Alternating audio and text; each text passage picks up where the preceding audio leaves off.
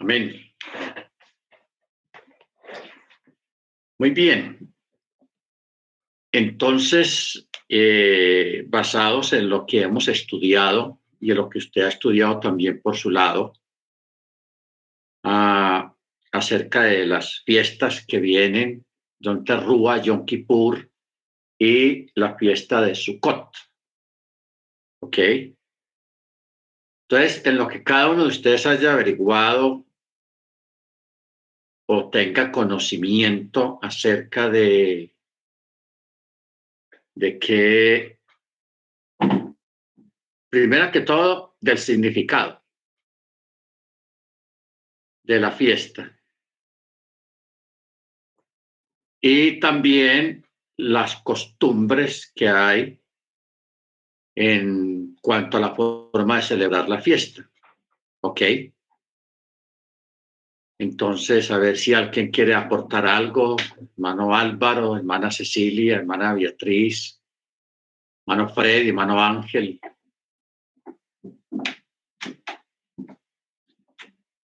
¿Quieren aportar algo? Bien pueda.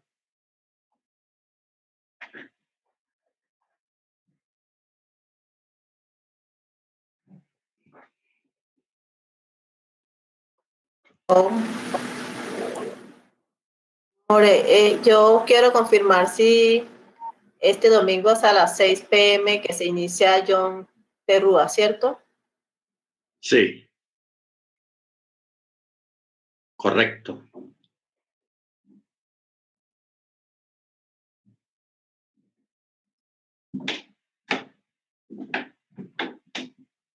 ¿Alguien más, hermanos?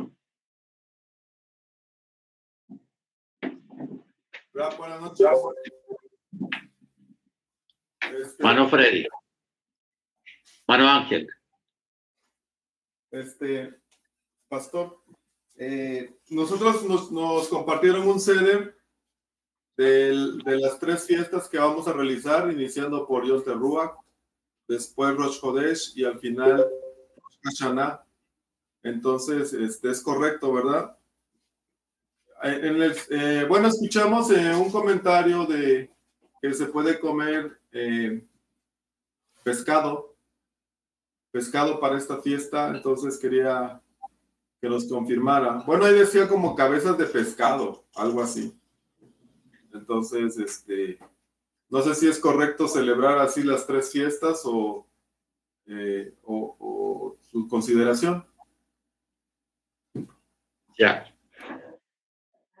Ok, más que todo, existe una costumbre, una tradición ah, en algunas comunidades hasídicas y ortodoxas de comer cabeza de pescado o pescado en sí. No es obligatorio, o sea, eso es una cosa tradicional dándole un significado, pero no que sea algo obligatorio lo normal que siempre se acostumbra es las manzanas endulzadas, los, algunos productos lácteos y muchos dulces, porque en, en John Terrúa se acostumbran dos cosas a nivel de palabras. La primera es que cuando se dice Hatima Toba, que quiere decir que tengas un año dulce, o sea, un año bueno, un año dulce, haciendo alusión al año nuevo. Pero también a, se acostumbra, lo, por eso se acostumbra lo de las manzanas endulzadas, o sea, cubiertas de caramelo, algunos dulces en referencia a, a eso. Luego también eh, se acostumbra decir que tu nombre esté escrito en el libro, porque como ya comienza, como ya se va a terminar la, la, la lectura de la Torá, o sea, las parachot ya casi terminan, Entonces, eh, eso es lo que llaman la renovación de la Torá, o sea, volver a comenzar después de que termine a finales del mes séptimo, se terminan las parachot, entonces ya comienza un nuevo ciclo, una, las nuevas parachot que comienzan a partir de Génesis de nuevo. Entonces, como el periodo entre Yom Teruah y Yom Kippur tiene mucho que ver con la introspección, con el arrepentimiento, con los días oscuros, con la renovación de la Torá, entonces también se hace una ratificación de que el nombre de cada persona continúe o sea escrito en el libro de la vida. Entonces también se, se acostumbra a poner que tu nombre esté escrito en el libro de la vida. ¿Ok? Usted sabe que el libro de la vida es la Torá. Y la Torá, y en la misma Torá estamos ratificados a, a partir de nuestros nombres cuando son escritos allí. Entonces, a, cuando se comienza el ciclo de la, de la Torá de nuevo, las parachot, a partir de Génesis. Entonces, se anhela y se desea de que cada persona tenga su nombre ratificado allí escrito en el libro de la vida. ¿Ok? Bendito el Eterno. Entonces, mm, nosotros realmente no, no acostumbramos mucho lo, lo, de la cabeza de pescado. Hay otras comunidades que sí lo están eh, adquiriendo, estamos hablando de comunidades israelitas de, de la, del que lo están incluyendo y otras que no, porque realmente es una, una tradición, una tradición israelita, no de todos los judíos, sino de algunos, algunas comunidades eh, ortodoxas, tienen eso ya como muy marcado en su tradición. ¿Cómo explicaríamos eso para un mejor entendimiento? Eh, por ejemplo, en México hay una comida, no recuerdo el nombre, que se acostumbra a comer mucho en Navidad, en diciembre. Una comida típica muy antigua, una costumbre muy antigua. Aquí en Colombia también tenemos nuestra tradición que es la natilla y los buñuelos, especialmente aquí en Antioquia, la natilla y los buñuelos. Entonces, así cada país y cada región tiene sus comidas típicas muy arraigadas dentro de la cultura de la época de Sembrina. Eso mismo fue lo que se arraigó en la, en la tradición judía, en la, en la tradición israelita, respecto a esa parte de la de la cabeza del pescado y otros productos muy típicos de, para fin de año. Pues para los que celebran que, que se celebra el fin de año, porque realmente la, la, fiesta original que hay en la escritura es Yom Terrúa. ¿Ok? Eso sí hay que tenerlo muy claro Eso sí hay que tenerlo muy claro. Ah, Levíticos 23, 33. Vamos a mirar. Levíticos 23, 33.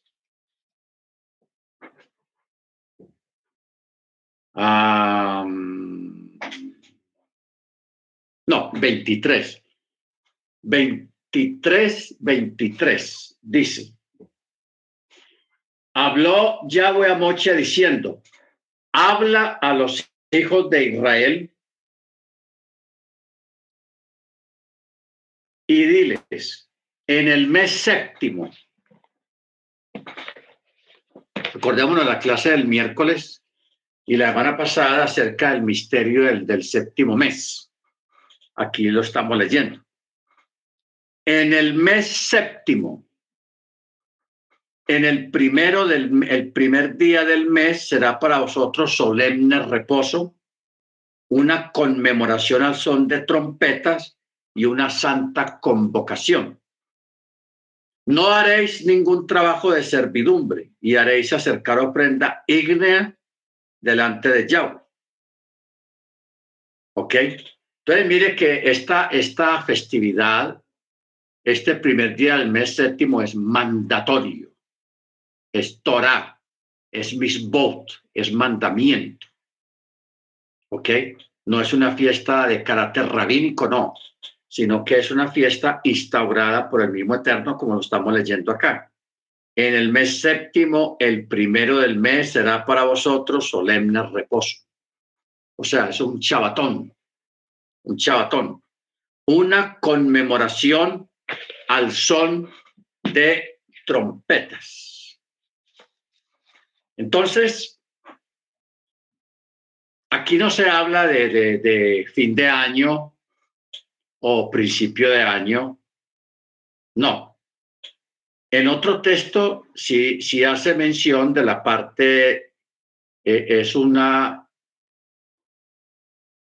es un fin de año de carácter civil, de carácter civil, no religioso. La parte religiosa es la parte de la fiesta. ¿Ok? La parte de la fiesta que sí es dada directamente por el Eterno. ¿Ok? Entonces, claro, usted ve que incluso en la prensa, en la televisión, eh, digamos el domingo en la noche o, mañana en la noche van a poner la noticia. Israel celebra eh, su fin de año. O en la noticia, porque eso siempre sale. ¿Ok? Entonces salen las aceleraciones, las luces y todo eso.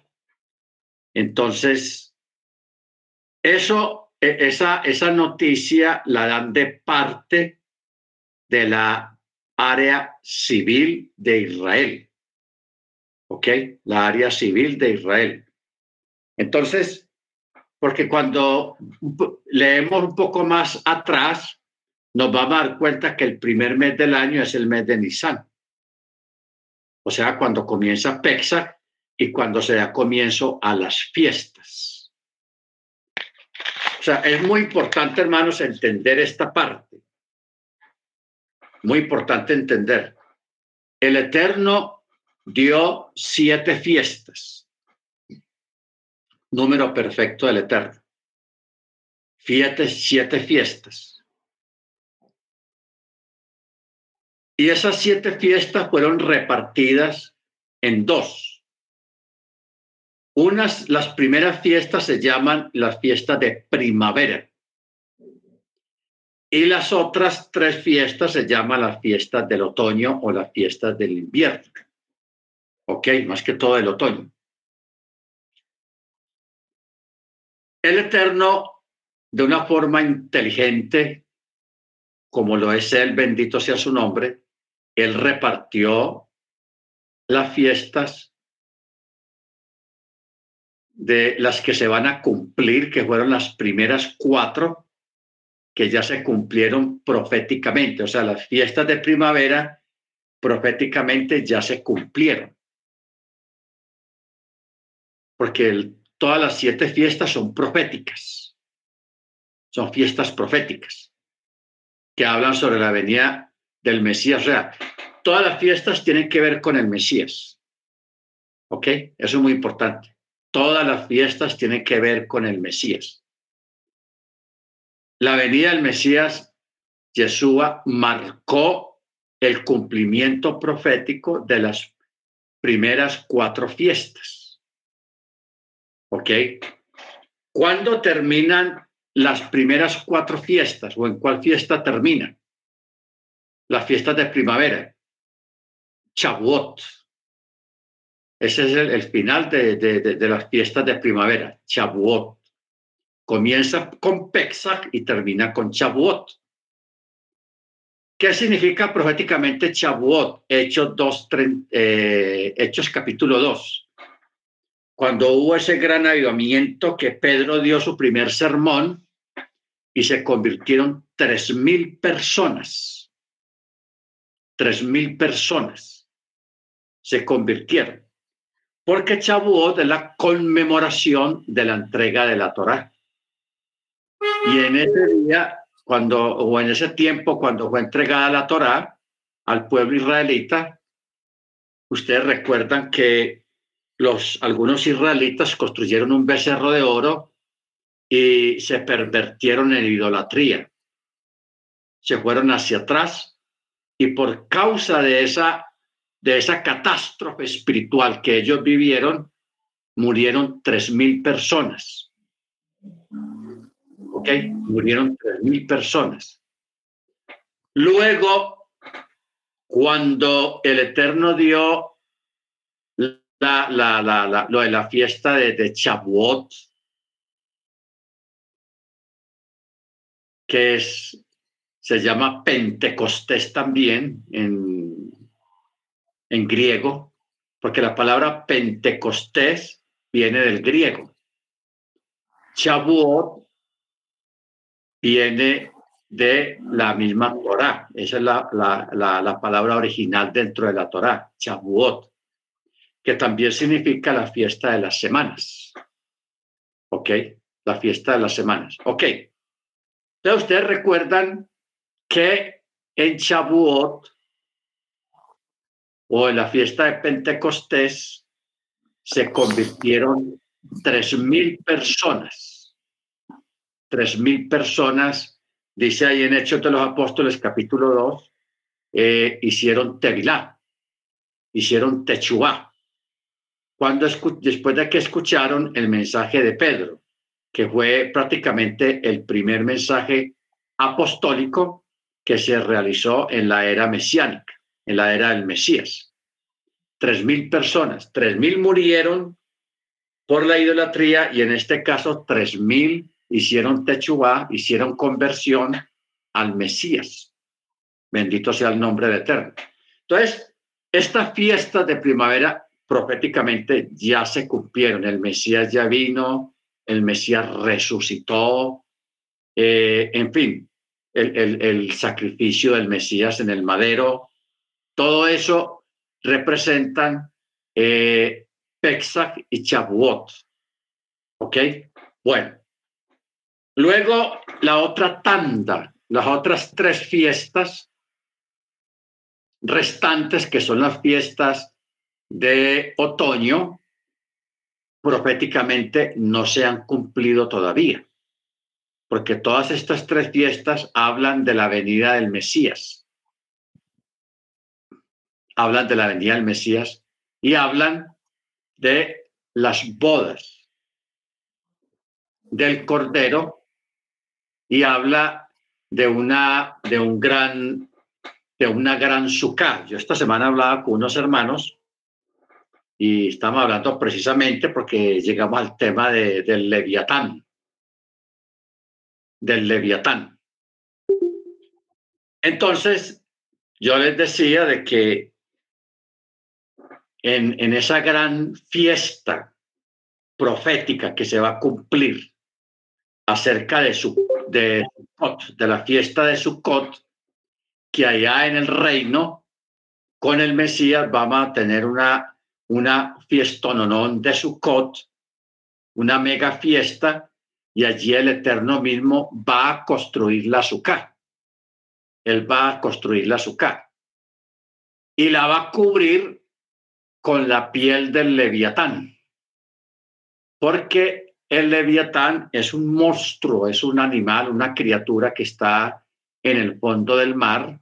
Allí está el Eterno le puso límites para que no salga a la superficie, para que no, no se mueva de ahí, y allí lo tiene reservado para ese tiempo, que va a sacrificar el animal y con la piel del animal va a fabricar una suka gigantesca para que celebremos allí en la gran cena las bodas del Cordero tengamos ese cumplimiento profético de la fiesta de Sukkot. Bendito sea el nombre de Eterno. Porque Yom Terrúa, la fiesta del Chopar, es una fiesta que tiene que ver con el anuncio, con la venida del Mesías. Tiene que ver con los diez días de persecución que va a haber en contra de, de la Keilah en la tierra, de la congregación en la tierra, que son diez días. ¿Ok? Son diez días. Entonces, ya luego de los diez días viene el Betim, o sea, el juicio, el perdón, la justificación. No es un juicio donde uno es acusado y una cosa y la otra, no, sino que es una especie de tribunal donde el Eterno va a premiar a cada creyente por su vida, la cual haya vivido dentro de la Torá y dentro de la obediencia al mandamiento. ¿Ok? En lo poco o en lo mucho que haya sido fiel, el Eterno te va a recompensar. Allí nadie sufre que se condene, que se pierda, no, porque es una, una, un lugar para premiar. Por eso Pablo usa la palabra bimá. Esa palabra está en, en, griego que se llama tribunal, pero no es un tribunal de juicios, como una corte. No. Pablo usó esa expresión porque haciendo alusión a, a, Roma, porque allá en el Coliseo o en las gestas romanas o sea, las competencias de, carrozas, de caballos o en las peleas de gladiadores en medio del populacho. Entonces, en ese coliseo o en ese lugar había un lugar donde se, se hacía el rey, un sitio de honor preferencial. Ahí se hacía el rey con la reina y los príncipes o los, bueno, los, sus hijos. Entonces, allí a los, al lado del rey habían coronas de laurel, hechas en laurel. Cuando un soldado, cuando un guerrero, cuando un caballista triunfaba y quedaba en el primer puesto y ganaba, entonces esa persona, e, ese atleta campeón se acercaba al bimá, donde estaba el rey, al tribunal donde estaba el rey, y el rey le ponía el laurel como, como compensación, como premio al haber ganado la batalla o la carrera. ¿Ok? Mire que de ahí de esa costumbre, hoy en día todavía está vigente en los Juegos Olímpicos, en los Juegos regionales o, o en fin. Usted ve que a los atletas que ganaron oro, plata y bronce, respectivamente. A ellos los paran en un podio y allí va una, un representante del comité de los Juegos y le pone una medalla. Se la cuelga acá, pero mire que siempre está el ponérsela. Ya no se pone la, la, corona de laureles, hecho en hojas de laurel, sobre el campeón, sobre el ganador, sino que hoy en día lo que se hace es que se le entrega una medalla y se la cuelgan ahí, en reemplazo a la corona del laurel, que se acostumbraba en la antigüedad. ¿Ves? Ese lugar donde estaba el rey y que él premiaba a los campeones, a los que ganaban las carreras o las batallas, ese lugar se llama Bimá. El Bimá entonces, Pablo, haciendo alusión a eso, él dice el bimá del, del, Mesías, de Machía, o el bimá de Cristo, o sea, el tribunal de Cristo, donde los creyentes van a ser premiados, galardoneados por el mismo Mesías. Pero ¿cuál es el detalle de esto, hermano? El detalle de esto es de que la escritura dice que cuando los vencedores, los campeones o los creyentes premiados recibían su corona o su, su, premio, ellos se lo quitaban y los ponían a los pies del Mesías, emulando un texto que dicen las escrituras, que dice, no a nosotros, no a nosotros, sino a tu nombre da gloria. ¿Ok? No a nosotros, no a nosotros, sino a tu nombre da gloria. O sea, este acto de, regresarle el premio al Mesías es un acto de, de, humildad, de contrición y de dependencia, porque todos nosotros sabemos que lo que usted sea, lo que usted logre, lo logra es por los méritos del Mesías, no por los méritos de uno. Y que la honra y la gloria no es nuestra, sino de Él, porque todo lo que se haga lo hemos hecho por el poder y por la fuerza de su espíritu. ¿Ok? Bendito sea el nombre del Eterno. Muy bien. Entonces, vamos a, tener una, una, un poquito más de, de, estudio acerca de, del misterio del séptimo mes. De, de este mes.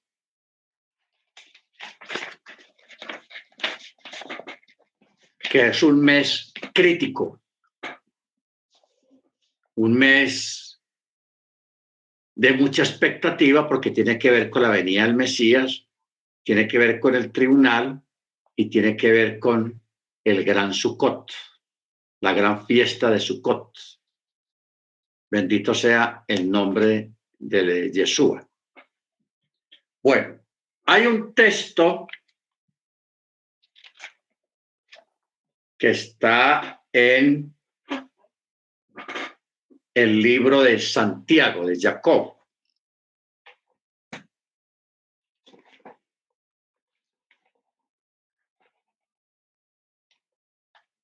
Libro de Jacob.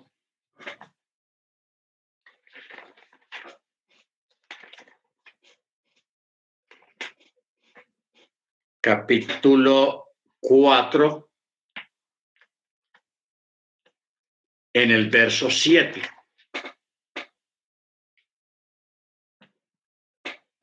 Dice, someted, someteos pues a Yahweh y resistid a Hasatán, que el Eterno lo reprenda, y él huirá de vosotros. Bueno, cuando Yeshua diga, venid benditos de mi Padre a la morada que os he preparado para vosotros, le está hablando a aquellos creyentes que a costa de su propia vida y de su propia seguridad, de su propia asistencia, ellos eligieron seguir al Mesías. O sea, fueron valientes. Pero también fueron valientes en el sentido de someterse. Porque el texto es lo que dice, someteos pues a Yahweh Y luego dice, resistir a Hasatán, al diablo, que el Eterno reprenda, y él huirá de vosotros. O sea, la, la reprensión hacia este, hacia esta entidad, hacia este oponente, se hace es a través de la obediencia y el sometimiento a la Torá la obediencia a la Torá. ¿Ok? Ahora, ahora, lo que, lo que realmente, amén, Mateo 25, 34, venid benditos de mi Padre.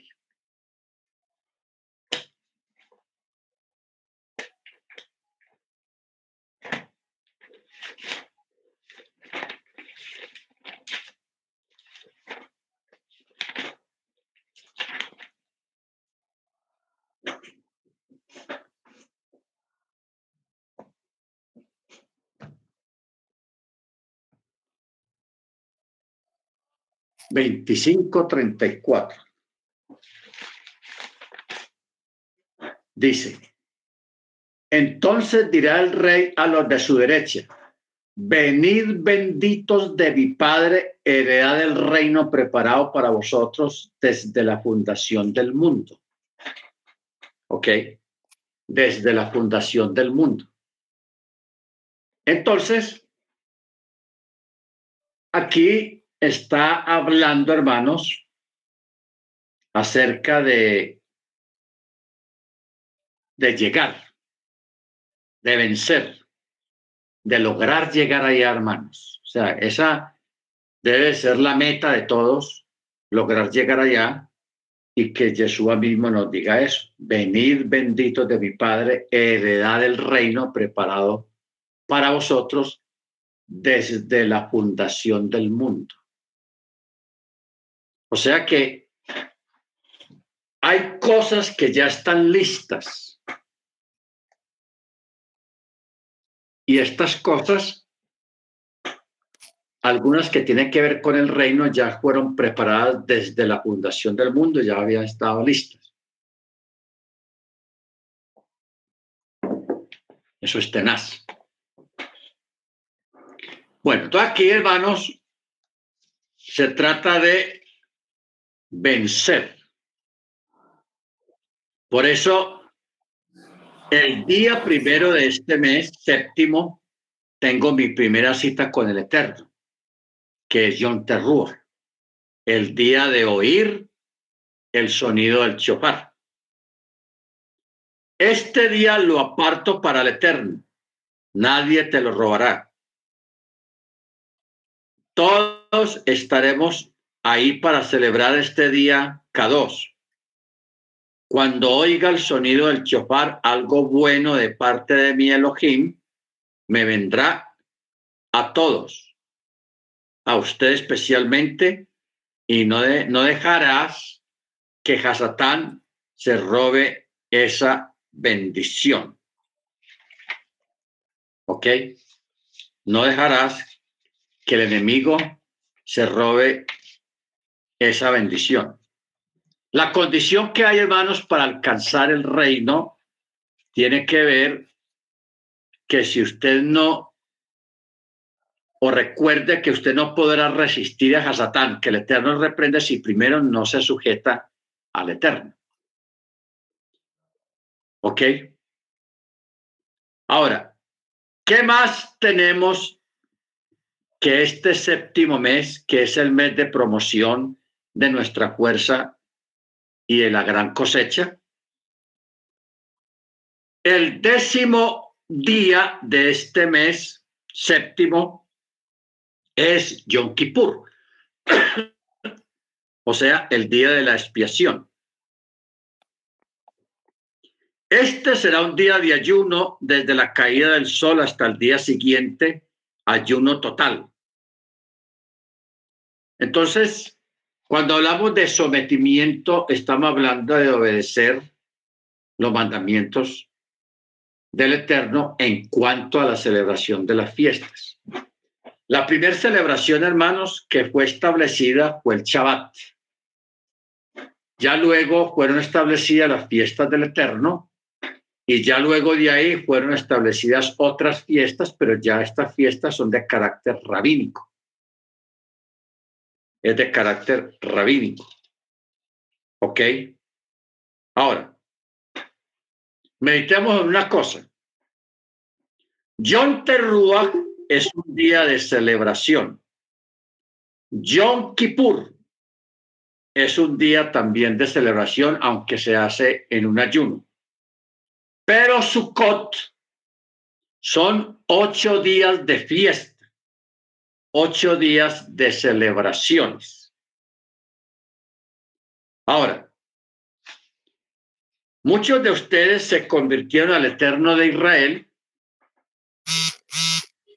pero su pasado era un pasado mundano e idólatra.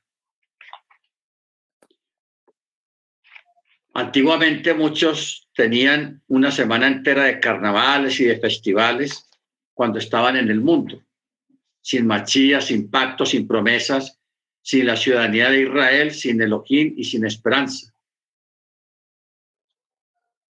Cuando llegaban los carnavales, los que acostumbraban los carnavales, por ejemplo, eh, en el país hay muchos carnavales, está el carnaval de Barranquilla, está el carnaval de en, el, en, en Nariño, en Pasto, en fin.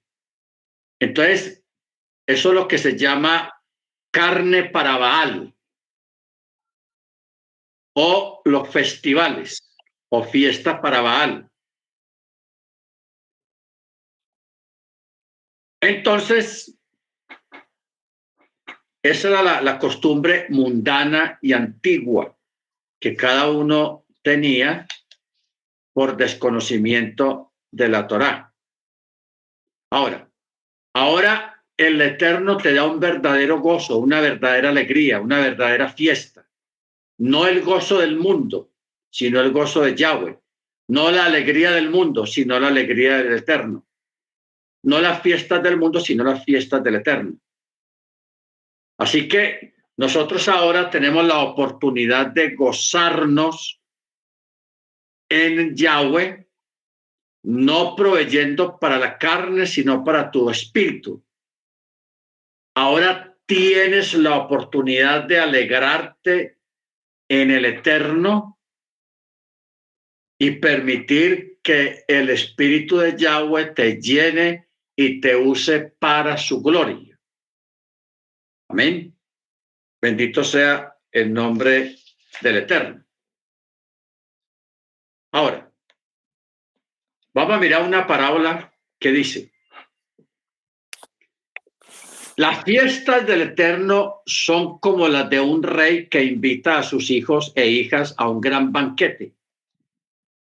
Y cuando están para retirarse, que ya se terminó, les pide el favor que se queden un día más o que tengan un día más de gozo en compañía de todos sus hijos. Entonces se añade un día más. ¿Cuál es este día más? Este día más se llama Chimha Torah, o sea, la fiesta de la Torah. Es un día adicional de celebración ciertamente no es un mandamiento, no está, no es mandatorio, sino una buena costumbre, porque en Chimhat o sea, un día antes de Chimhat ya se, leyó y se estudió la última paracha. ¿Ok?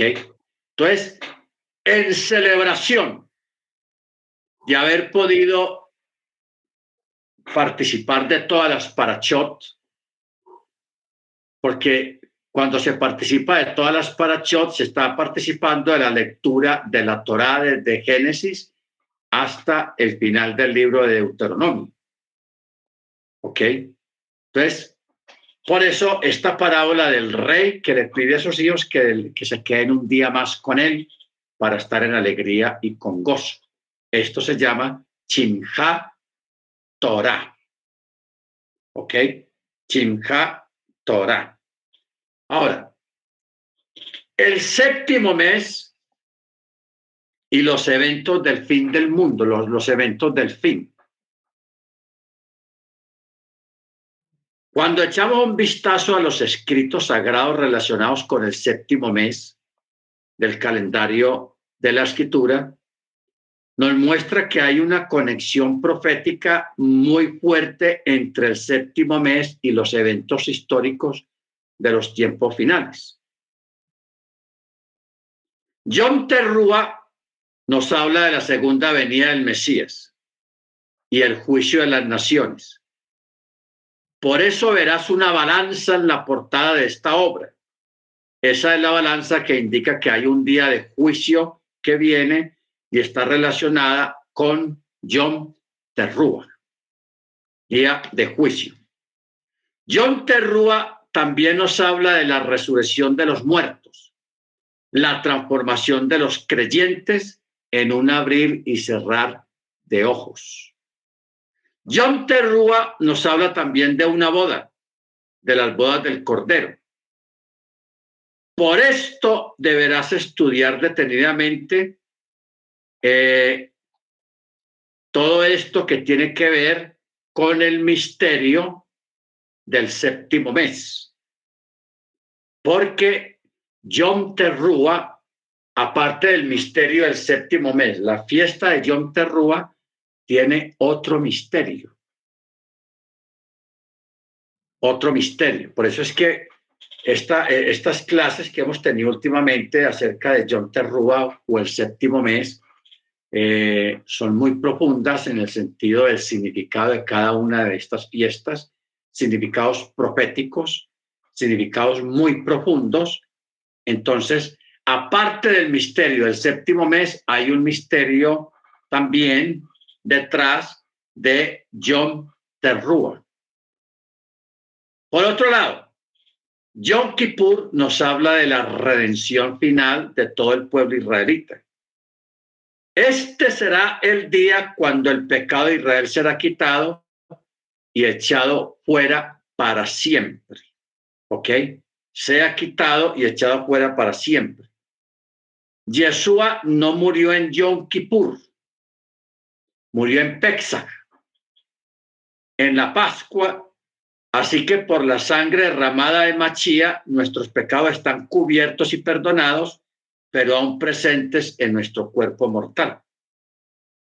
En la segunda venida del Mesías, luego de diez días, tendrá lugar la purificación del templo de Jerusalén y Yeshua entrará allí para completar algo que falta en relación con la redención de todo Israel.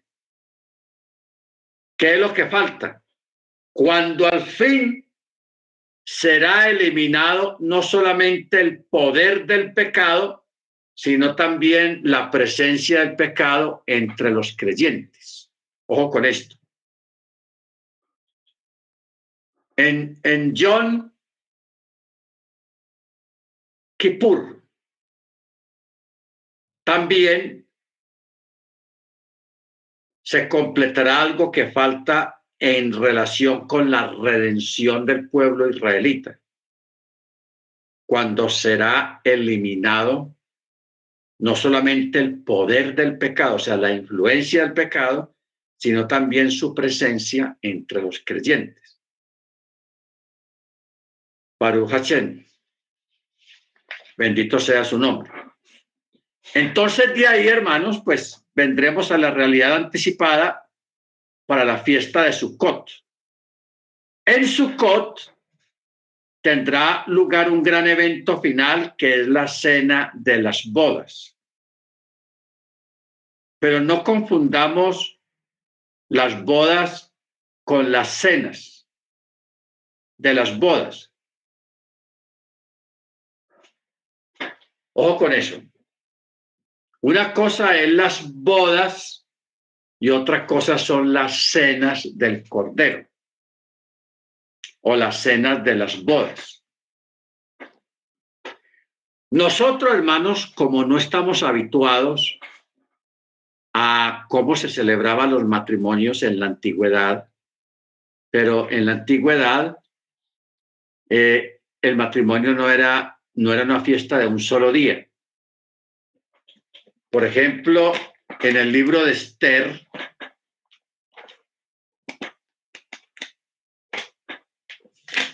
cuando se casó a Hasberos, o sea, a Suero.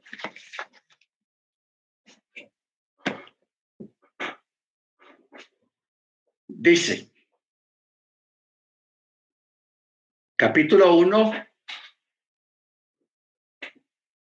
Dice, en el tercer año de su reinado hizo un banquete para todos los príncipes y siervos, teniendo en su presencia el ejército de Persia, de Media, y los nobles y las autoridades de las provincias. Y por muchos días, ¿cuántos? 180 días. Hizo fiesta porque él se estaba, lo que estaba pasando allí realmente era un matrimonio.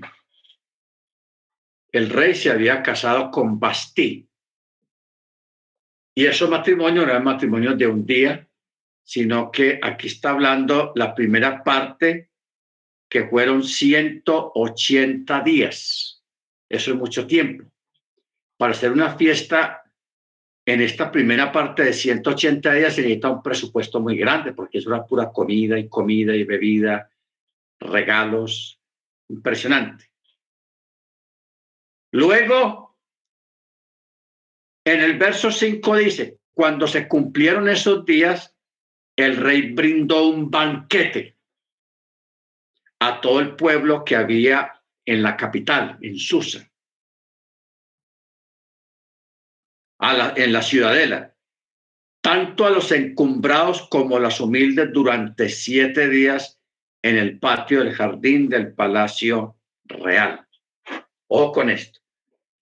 Los 180 días duró la fiesta del matrimonio, pero los invitados eran los, los reyes de Media, de Persia, eh, los reyes de las, los encargados de las provincias, estamos hablando de lo que hoy en día serían los gobernadores y los alcaldes. 180 días de banquete.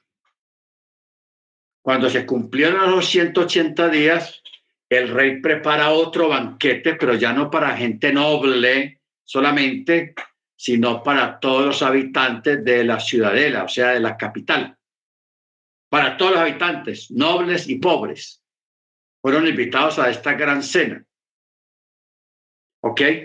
Entonces, estamos hablando de esto porque antiguamente se acostumbraba que una fiesta de matrimonio duraba semanas o meses o días de acuerdo al presupuesto de la familia. Una familia más o menos, más o menos, podían hacer una fiesta de siete días. ¿ok? Una fiesta de siete días. Otro más acaudalado es una fiesta de un mes o dos meses.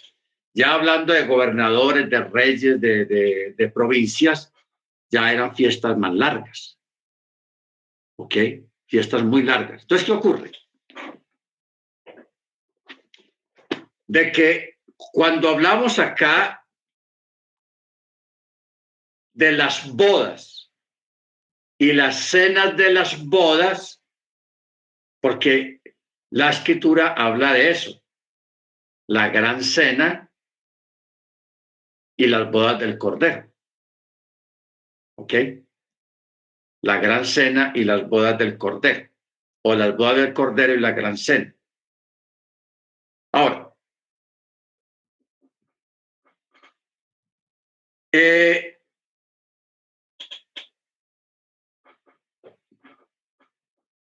Hay algo, hermanos, que tenemos que mirar y entender. Que de pronto no, no se ha explicado bien acerca de en qué momento se van a realizar las bodas del Cordero y en qué momento se van a realizar la cena, la gran cena.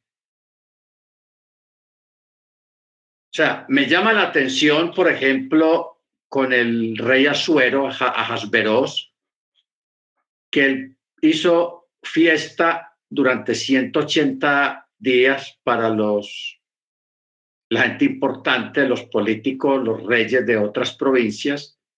Esa fiesta duró 180 días.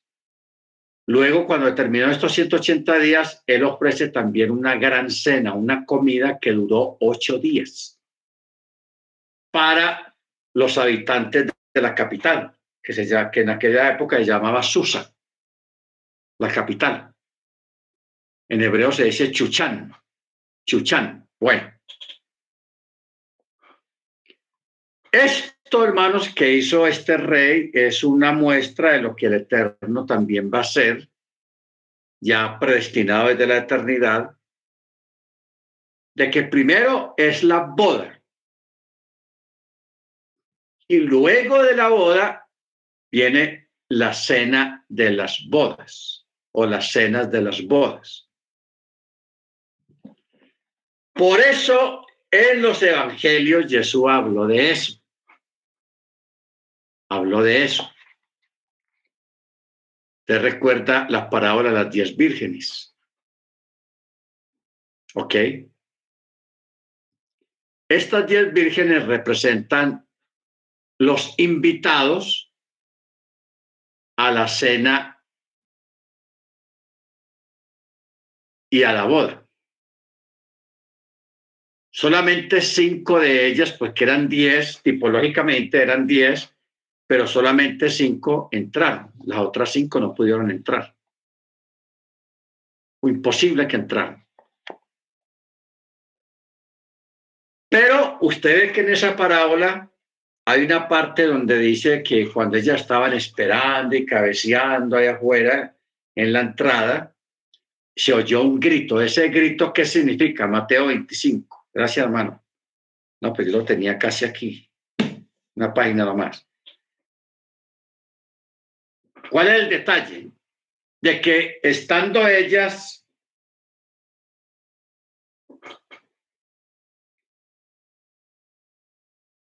eh, allí esperando, en el verso 6 dice, pero a la medianoche hubo un clamor. Ojo con esta palabra. Claro, aquí dice clamor, como quien dice a quien está orando o clamando, pero no dice eso. Sino que la palabra correcta es, vamos a mirar aquí,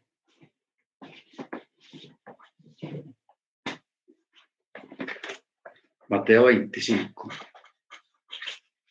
Que vamos a entender algo espectacular.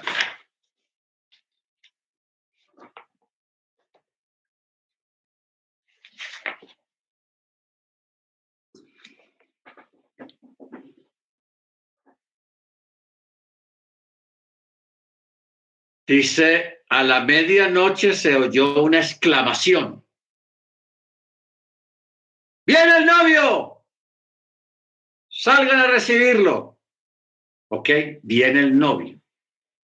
Esta parte, este clamor, hermanos, es John Terrúa. ¿Ok? O sea, ahora sí podemos de pronto ya meternos en algunas parábolas y decir, ah, esto es John Terrúa, esto es John Kippur, esto es Sukkot. ¿Ves? Esa es, esa es otra otra forma profunda y dimensional de estudiar las escrituras a ese nivel, ya un nivel más alto, porque este es un nivel más alto de, estudiar las escrituras, hermanos. Bendito sea el nombre del Eterno.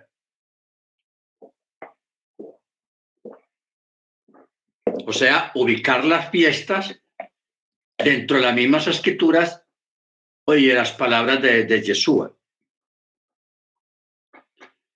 Bueno, verso 6 dice, se oyó una aclamación. Viene el novio. O sea, esta es la fiesta de, las trompetas. John Terrúa. Luego,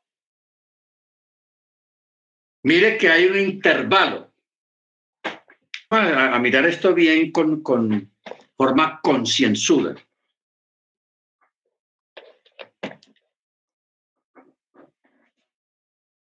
Verso 6 Terrúa.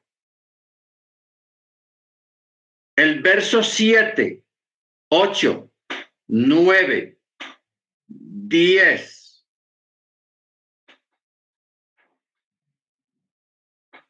que es de preocupación. ¿Por qué están preocupados todos aquí? Porque cuando escucharon que venía el novio, o sea, el chofar, Todas se levantaron porque estaban como adormiladas a arreglar las lámparas. Y cinco de ellas se dieron cuenta que estaban mal. No tenían aceite. Entonces le dijeron a las otras, las que sí tenían, vea, porque por favor, vea, regálenos acetico, vendan lo que sea. Eh, y, las la otras le dijeron, no, no, no, no, vayan y compren. Vayan y. Porque si nosotros les damos a usted, nos va a hacer falta a nosotros, nos va a falta a usted. Y así quedamos en cero. Este periodo de preocupación, cuando aquellas cinco se fueron a buscar aceite, representan los diez días. los 10 días. ¿Cuáles son los 10 días? El intervalo que hay entre Yom Terrua y Yom Kippur, que son 10 días. Y son 10 días de prueba. Son 10 días oscuros. ¿Ok? Pero ¿qué ocurre? Verso 10. Mientras las otras fueron a comprar aceite, se abrió la puerta. Y las que estaban preparadas entraron a la fiesta de bodas y se cerró la puerta. Luego llegaron las otras y dijeron, Señor, ábrenos, ábrenos. Pero él dijo, yo a ustedes no los conozco, ¿cómo así? Entonces Jesús remata esto diciendo, velad pues que ya no sabéis el día ni la hora. ¿Ok? Bendito sea el nombre del Eterno. Entonces, aquí está reflejado Yom Terrua, Yom Kippur.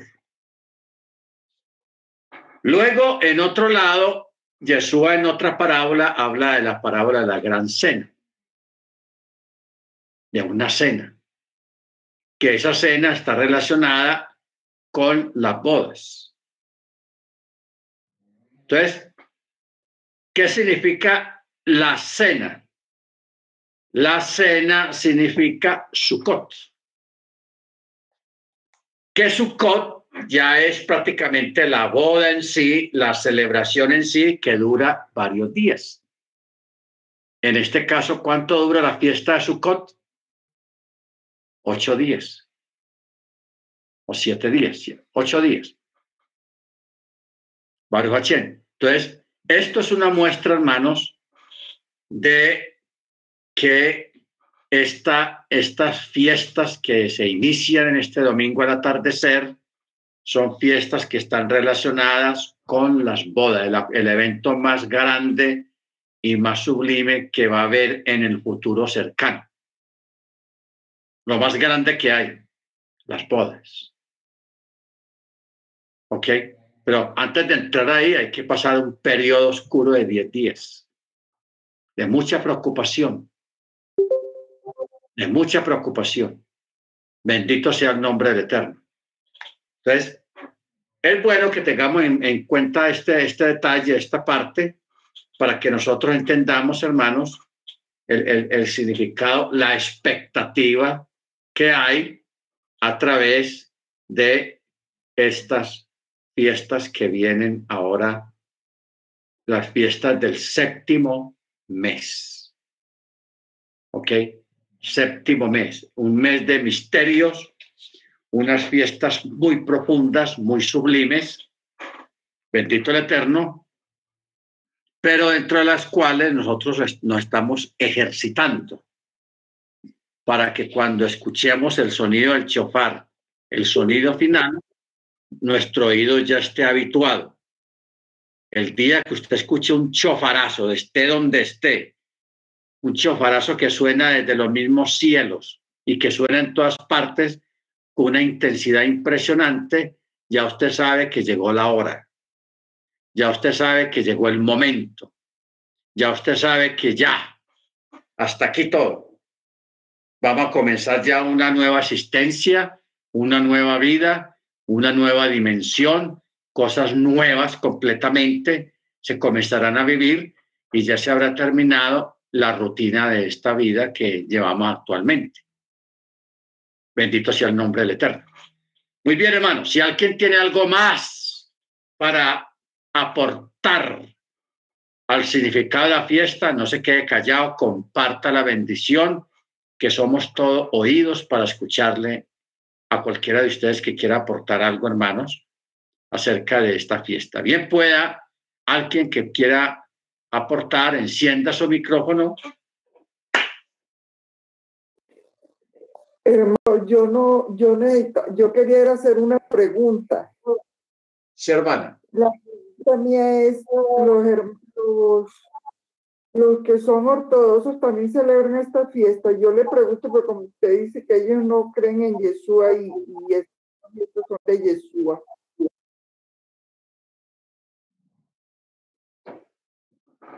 El, judaísmo ortodoxo, ellos le dan otro sentido diferente a la fiesta. Nosotros aquí lo explicamos de una forma tan sencilla, tan comprensible, porque tenemos al Mesías y porque el Mesías nos trajo el cumplimiento profético de las fiestas. Entonces, eh, los ortodoxos que no tienen la fe en Yeshua como Machía, ellos le dan otro sentido a la fiesta. Claro, ellos saben que la fiesta trata de una boda, de una cena, todo eso ellos lo saben. Lo que ellos no saben es que esa boda, el novio de esa boda, es el mismo Yeshua y es el mismo Machía. Eso es lo que ellos no saben. Pero ellos sí saben que se habla, que se refiere a una fiesta y que se refiere, y que se refiere a los tiempos finales, a los tiempos del fin. ¿Ok? Entonces, es más veraz nuestra palabra, nuestro entendimiento respecto a esas fiestas, por cuanto a través del Brihadacha del Nuevo Testamento es que entendemos el mandamiento del Antiguo Pacto, porque estamos viviendo el cumplimiento de todo lo que se dijo, de todo lo que se profetizó y de todo lo que se espera si tenemos cumplimiento y conocimiento de ello. Malos ortodoxos no, porque ellos van por otro lado. Porque como ellos rechazaron al Mesías, no creen en el Mesías, hay un velo, hay unas páginas en blanco que ellos no pueden entender, no pueden leer por cuanto no hay nada ahí para ellos. Para nosotros no están en blanco las páginas, ahí está la historia del Mesías, de Yeshua lo que es el Nuevo Testamento. Pero para ellos son solamente unas páginas en blanco, no hay nada escrito. Ellos saben que ahí hay algo escrito, pero no está para ellos. En este tiempo no está para ellos, pero para nosotros sí. Baruch Amén. ¿Alguien más, hermanos, quiere decir algo, aportar algo?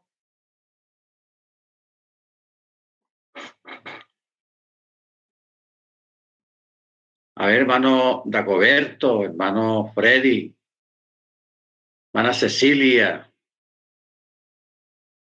bendigan a alguno de ustedes con su aporte.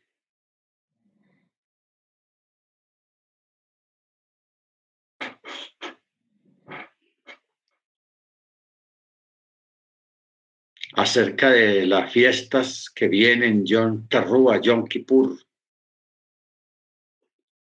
Recuerde que ustedes recibieron que el hermano Álvaro les envió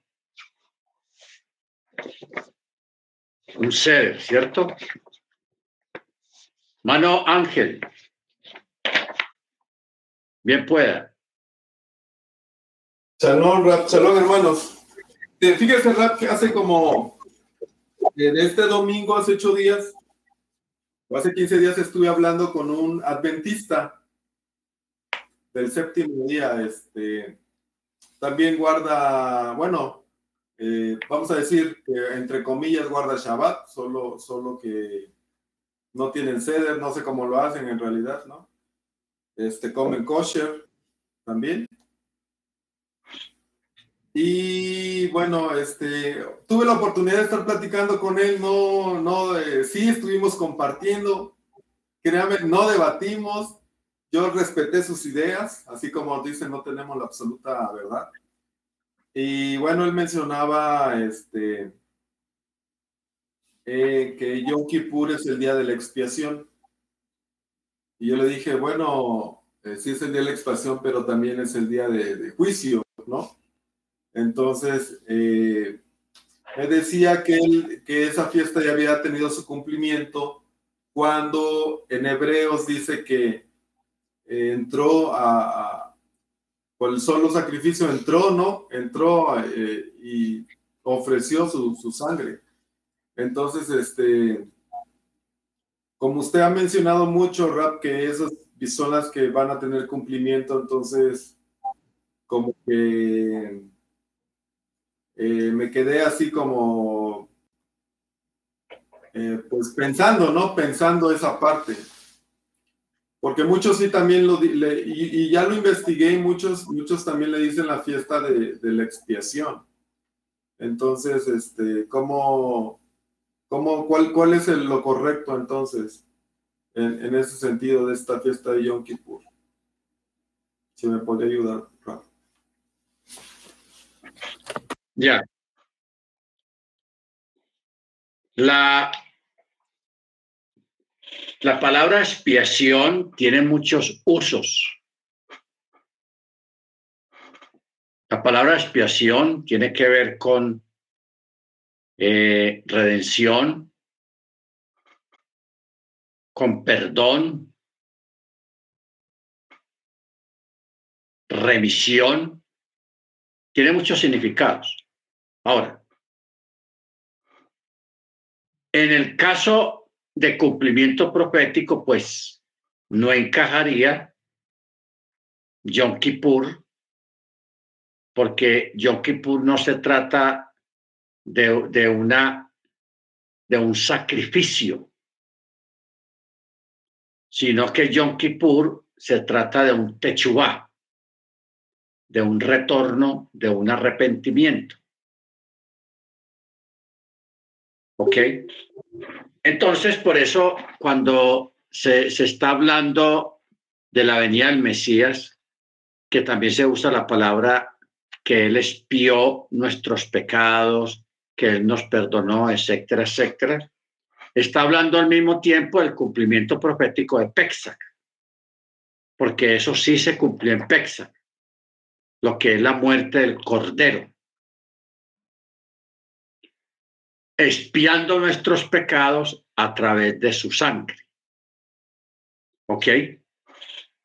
Entonces, ya Yom Kippur no se trata de un sacrificio ni se trata de una de, una de una especie de perdón. Porque, porque eso es Yom Kippur. Yom Kippur es, tiene que ver con el, con el Techubá. O sea, con, con el retorno total. Y con el perdón, la expiación. En cambio, John eh, Pexac tiene que ver es con el sacrificio del cordero. Pexac, sacrificio del cordero. Entonces, mucha gente lo trata de relacionar las dos cosas como si fuera una misma, pero no es lo mismo. O sea, Yom Kippur no es lo mismo que Pexac. Hay una distancia abismal, una distancia muy grande entre las dos fiestas porque la una tiene que ver con el techubá, tiene que ver con el perdón, y la otra tiene que ver exactamente, o sea, Pexa tiene que ver exactamente con un sacrificio. Con un sacrificio. O sea que Yom Kippur es el resultado del sacrificio del Mesías en el madero. Es el resultado total es el clímax total de lo que fue el sacrificio inicialmente. ¿Ok? Entonces, por eso hay un, hay un Pesach y por eso hay un Yom Kippur. Los dos están relacionados, porque este fue la red que se lanzó al agua y esta es la red llena de peces que es sacada del agua, Yom Kippur como una, una analogía acerca.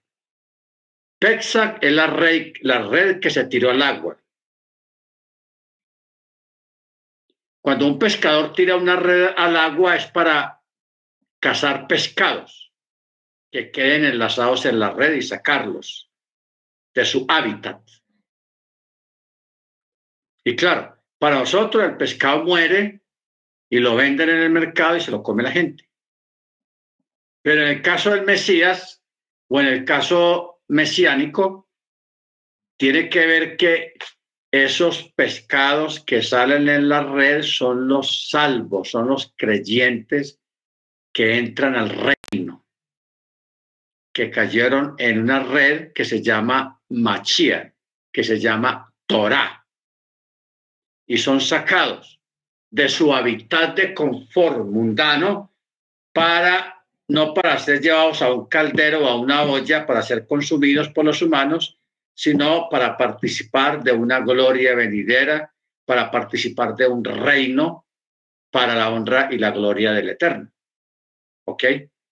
Yo, pienso y creo pues que la analogía está más o menos bien comprensible en lo que tiene que ver con el reino.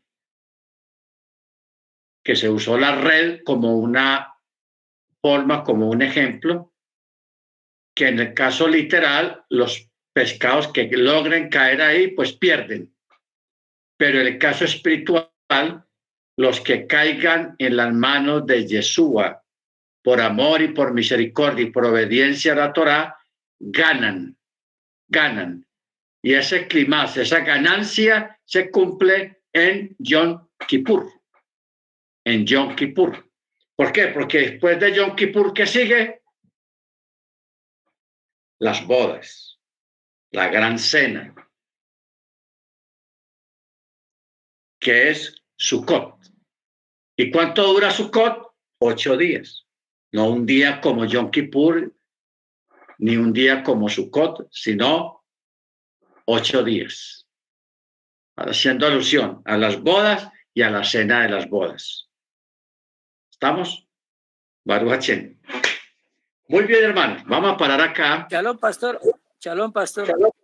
Dímelo, hermano. Pastor, para el hermano que estaba hablando de, del hermano adventista.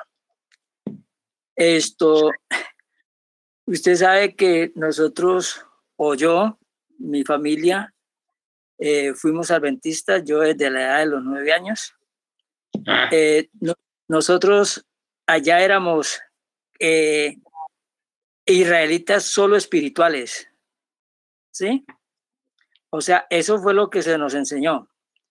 Eh, las fiestas y toda esa cuestión que hoy el Eterno nos ha mostrado, eso fue abolido para la, la organización adventista, ¿sí? Entonces, para ellos o para nosotros cuando estábamos allá era difícil entender pues la Torá. La Torá es el Pentateuco para ellos. Entonces no hay el pleno conocimiento, gloria al Eterno que hoy tenemos. ¿Sí? Entonces es difícil, es difícil entenderlo y es, para ellos es difícil eh, aceptarlo. ¿Sí?